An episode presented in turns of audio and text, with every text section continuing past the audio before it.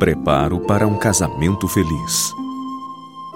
Um casamento feliz ou infeliz? Caso aqueles que pensam em casar-se não queiram fazer amargas, infelizes reflexões depois do casamento, precisam torná-lo objeto de considerações sérias, atentas agora. Dado precipitadamente, esse passo é um dos meios mais eficazes para arruinar a utilidade de rapazes e moças. A vida se torna um fardo, uma maldição. Pessoa alguma pode com mais eficácia estragar a felicidade e a utilidade de uma mulher e tornar-lhe a vida mais pesado fardo que seu marido. E ninguém pode fazer a centésima parte para despedaçar as esperanças e aspirações de um homem, para lhe paralisar as energias e arruinar-lhe a influência e as perspectivas como sua própria esposa. É da hora de seu enlace matrimonial que muitos homens e mulheres datam seu êxito ou fracasso nesta vida e suas esperanças de existência futura. Quisera poder fazer com que a juventude visse e sentisse seu perigo, especialmente o de fazerem casamentos infelizes. O casamento é algo que influenciará e afetará sua vida tanto neste mundo como no futuro. Um cristão sincero não levará avante seus planos sem saber se Deus lhe aprova as intenções. Não quererá escolher por si mesmo, mas sentirá que Deus deve escolher. O mais importante não é agradar a nós mesmos, pois Cristo não agradou a si próprio. Não quero que entendam que estou querendo dizer que alguém deve casar com uma pessoa a quem não ama. Isso é pecado. Porém, a fantasia e a natureza emocional não devem ter permissão de arrastar alguém para a ruína. Deus requer integralmente o coração, o supremo afeto. Sem pressa.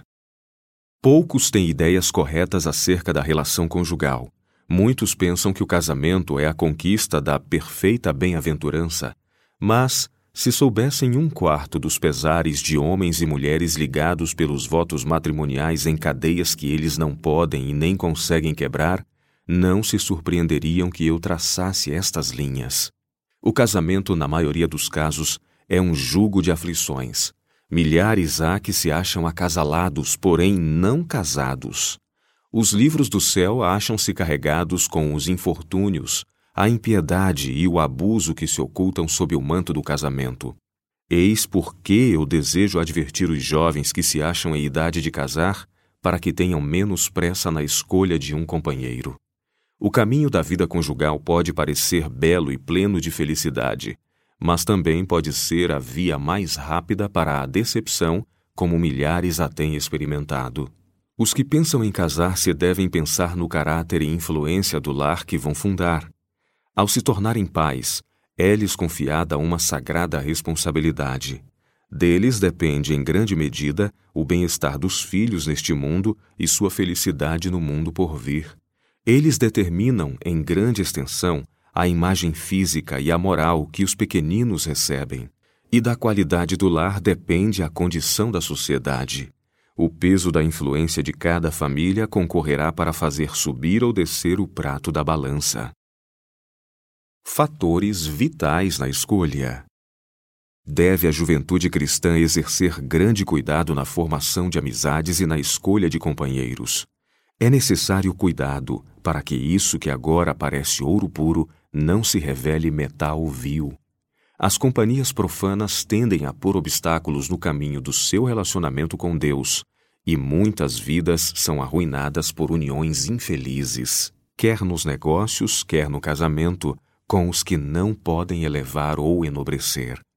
É hora de pesar cada sentimento e observar todo o desenvolvimento de caráter naquele com quem você pensa ligar o destino de sua vida. O passo que você está prestes a dar é um dos mais importantes em sua vida e não deve ser dado precipitadamente. Embora haja amor, o amor não deve ser cego.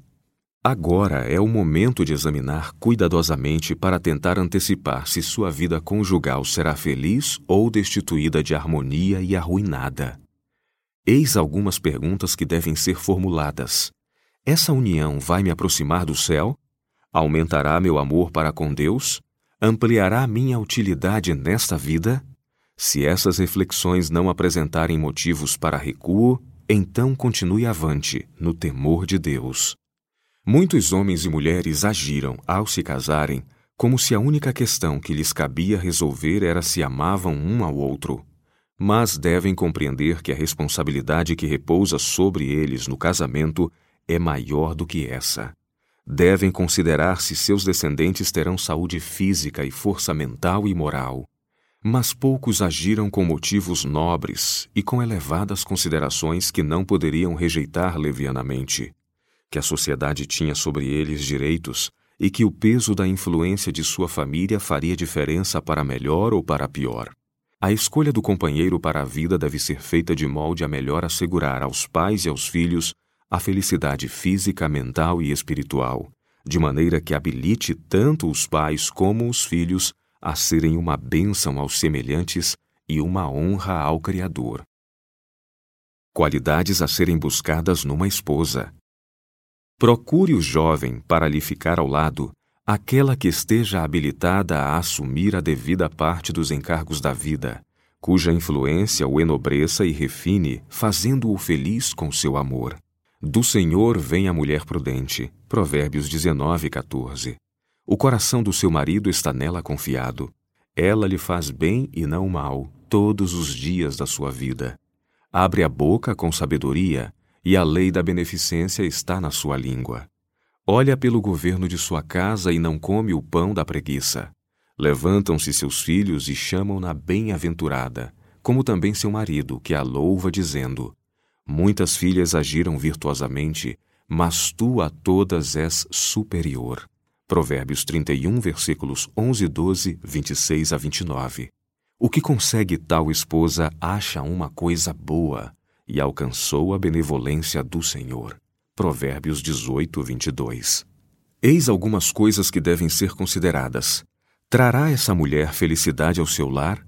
Ela é econômica ou há de, quando casada, gastar não somente os rendimentos dela, mas também todos os do marido para satisfazer a vaidade, o amor da aparência? São seus princípios corretos nesse sentido? Possui ela agora alguma coisa de que possa depender? Sei que, no espírito de um homem absorvido pelo amor e pensamentos de casamento, essas perguntas talvez sejam varridas para longe como de nenhuma importância. Essas coisas, no entanto, devem ser devidamente consideradas, porquanto têm que ver com sua vida futura. Ao escolher uma esposa, não deixe de estudar seu caráter. É ela paciente e cuidadosa? Ou será capaz de desprezar a sua mãe e o seu pai justamente no momento em que eles podem vir a necessitar de um filho forte em que se apoiarem. Ou a tendência dela será de afastar esse filho do convívio deles a fim de levar avante seus planos e servir a seu prazer, deixando o pai e a mãe, que em vez de ganharem uma filha afetuosa, perderam um filho? Qualidades a serem buscadas num marido. Antes de dar a mão em casamento, deveria toda mulher indagar se aquele com quem está prestes a unir seu destino é digno. Qual é o seu passado? É pura a sua vida? É o amor que ele exprime de caráter nobre, elevado, ou é simples inclinação emotiva? Tem os traços de caráter que a tornarão feliz? Poderá ela encontrar verdadeira paz e alegria na afeição dele?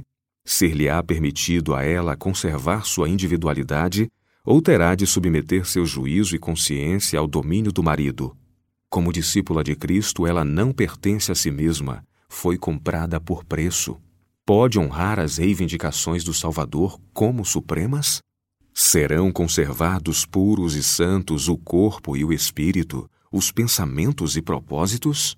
Essas perguntas têm influência vital sobre o bem-estar de toda mulher que se casa que a mulher que deseja uma união pacífica e feliz, que quer evitar futuras misérias e tristezas, indague antes de entregar suas afeições. Tem meu pretendente mãe? Que espécie de caráter tem ela? Reconhece ele suas obrigações para com ela?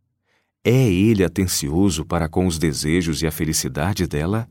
Se ele não respeita nem honra a mãe, Será que manifestará respeito e amor, bondade e atenção para com a esposa? Passada a novidade do casamento, continuará a amar-me? Será paciente com os meus erros ou crítico, despótico e ditatorial?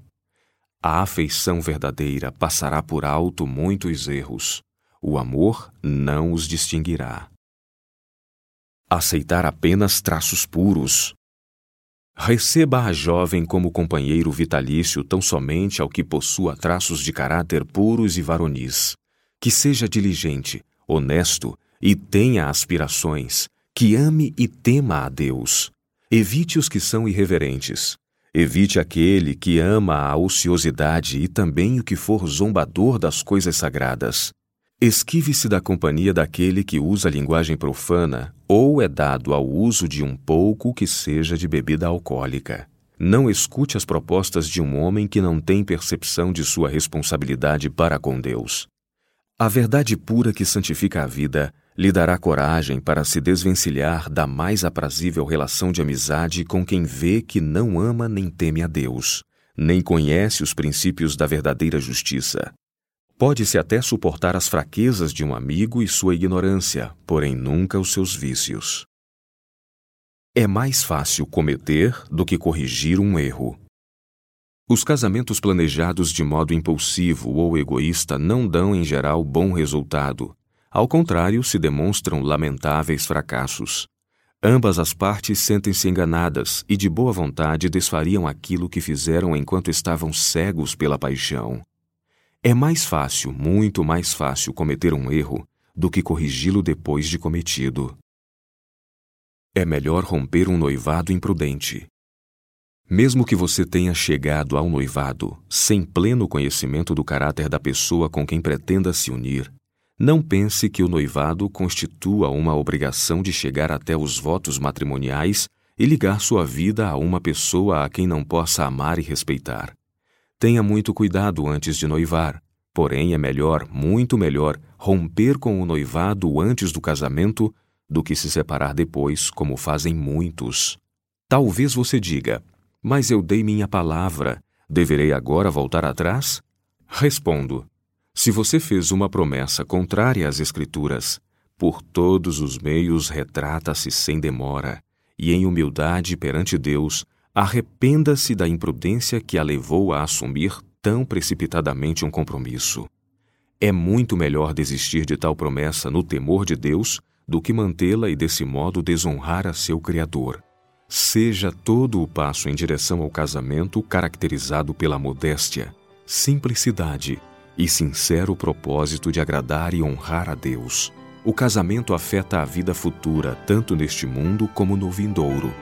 O cristão sincero não fará planos que Deus não possa aprovar.